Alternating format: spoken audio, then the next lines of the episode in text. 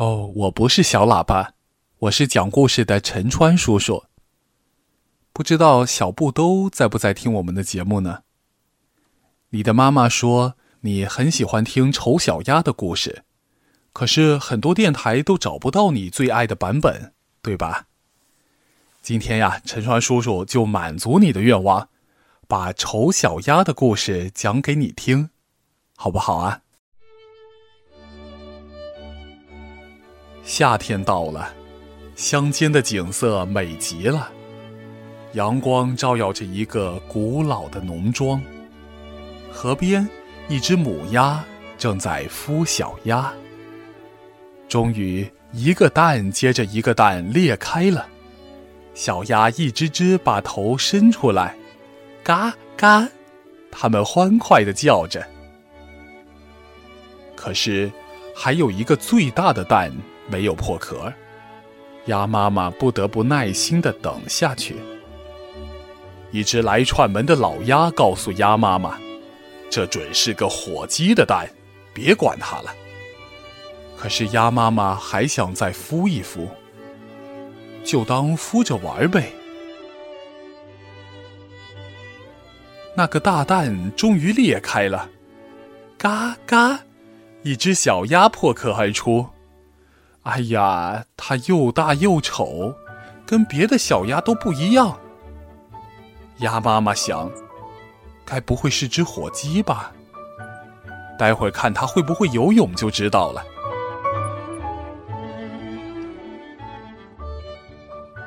鸭妈妈带着新出生的儿女来到河边扑通扑通，小鸭一只只跳进水中游起来。就连那只最丑的小鸭也游了起来。啊，它不是火鸡，鸭妈妈放心了。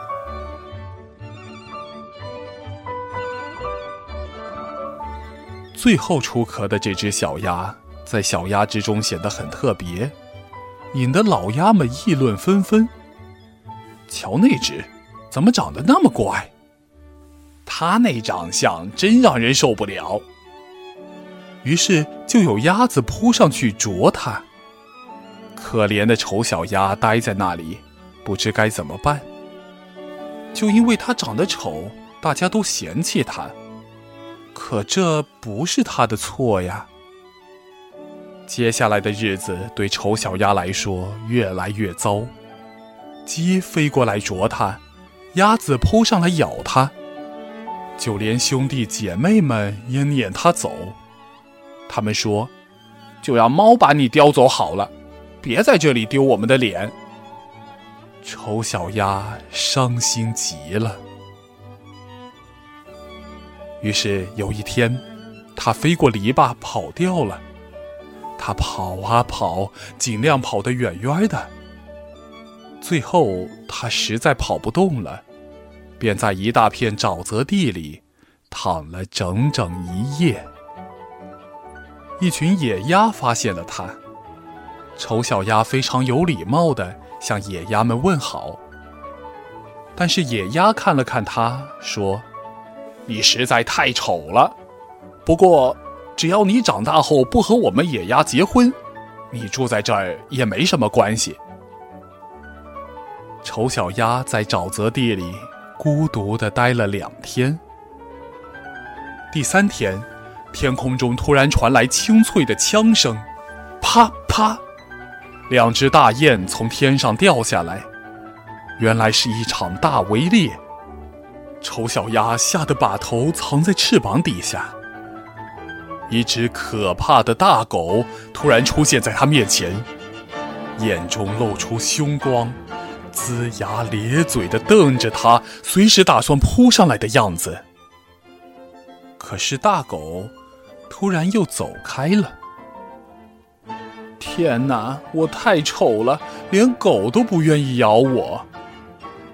丑小鸭沮丧极了，它卧在地上，一动也不敢动。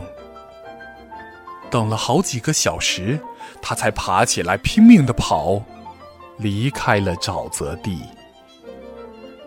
它来到一所农民的房子前。从门缝溜进屋里，这屋里住着一位老婆婆，她的眼神不好，以为丑小鸭是只肥鸭，就把它收留下来，让它生鸭蛋。可是三个星期过去了，丑小鸭一个蛋也生不出来。它感觉待在这里很闷，很难受。它想念外面新鲜的空气和阳光。渴望到水上浮游，于是他离开了小屋，跑进了树林。秋天到了，树叶漫天飘舞，天冷得够呛。可怜的丑小鸭只好缩进灌木里。一天，丛林里飞起一群天鹅，它们一身雪白的羽毛，姿态优雅。多美丽的鸟啊！丑小鸭内心里有一种强烈的愿望，想和它们在一起。寒冬来临，天冷极了，丑小鸭不停地划着水，以免被冻住。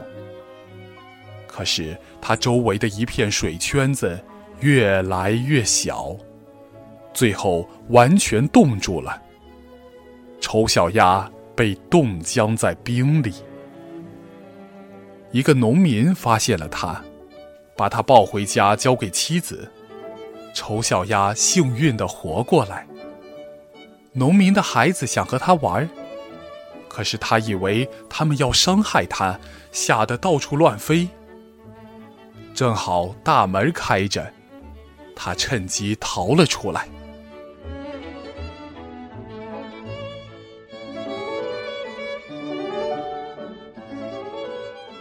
这个冬天，真是一段苦难的日子。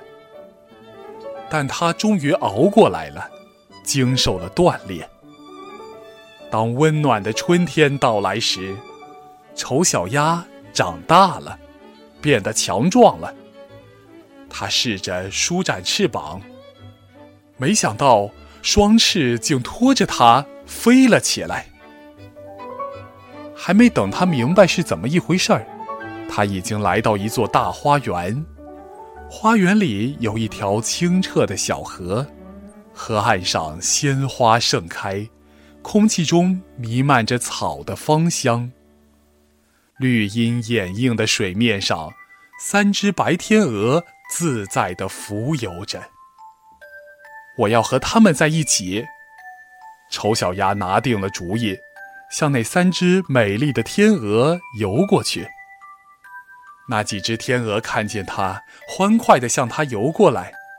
它真漂亮。丑小鸭低下了头。它在水里看见了什么？它自己的倒影。啊，竟是一只美丽的白天鹅。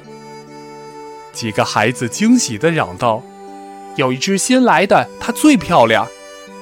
它成了最美丽的天鹅。”可他一点儿也不骄傲。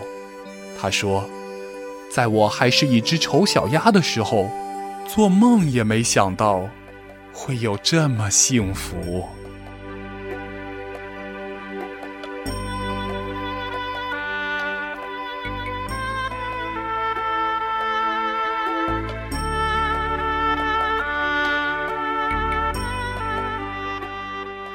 好啦，小布兜。还有其他听广播的小朋友，今天的丑小鸭这个故事讲完了，晚安。